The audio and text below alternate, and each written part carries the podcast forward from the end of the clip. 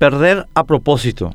Nunca estuvo el Partido Colorado ANR secuestrado por un grupo más corrupto que el que ahora lo dirige. Nunca. Y nunca fue más generalizada la repulsa popular a esa gavilla de delincuentes. El grito ANR nunca más retumba a lo largo y a lo ancho de toda la República sin distinción de banderas políticas, pues incluso los afiliados al Partido Colorado son perjudicados por tanto robo y tanta incompetencia. Evidencia de que los capos colorados saben que hay repulsa popular contra ellos es su desesperación por contener la derrota electoral en ciernes el próximo 10 de octubre. El máximo capo oficialista, Horacio Cartes, no permite que se destituya a un gobierno que causó hasta ahora 16.000 muertos por COVID, garantiza cargos públicos a seccionaleros, otorga impunidad a Hugo Javier y demás como él, blanquea incluso a sus más duros críticos en su partido e instiga al tráfico de influencias a mandos colorados para usar el Estado de todos para beneficio particular. Los capos del Partido Colorado alardean públicamente que por el poder se otorgarán impunidad por sus crímenes, mientras siguen regalando plata de los contribuyentes a sus cómplices. Exponen un repugnante espíritu de cuerpo contra el pueblo, desesperados porque saben que hay repulsa general.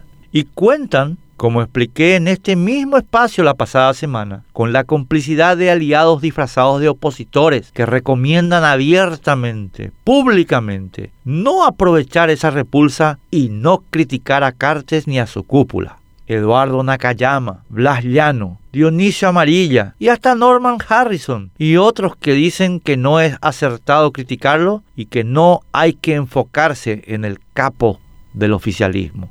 La nuestra es la única democracia del mundo donde los opositores recomiendan como estrategia no criticar al capo del oficialismo. Somos un ejemplo mundial, un caso único. La única democracia del mundo donde los opositores no aprovechan que el oficialismo sufre la mayor repulsa popular de su historia y no usan el ANR nunca más. Pero estos opositores van más allá de no criticar a Cartes y a su gavilla, sino que para justificar su negativa a visibilizar las sinvergüencerías del capo colorado, pretenden hacer creer que Cartes es amado por los electores y que por eso no hay que criticarlo. Olvidan que toda elección en que Cartes fue criticado, Cartes perdió. Perdió incluso en el Partido Colorado lo cual desmiente fácticamente otra mentira de estos opositores, según la cual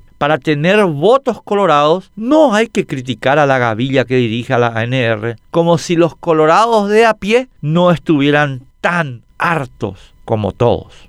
Estos opositores están trabajando, pero para ayudar a Cartes a contener la eventual derrota electoral que sufriría la gavilla colorada si no tuvieran la complicidad de estos aliados encubiertos del oficialismo. Le ayudan así como los 14 diputados liberales que apoyan a Harrison. Le ayudan a encubrir los flujos de dinero que recibe de la venta de cigarrillos que terminan saliendo de contrabando a Brasil.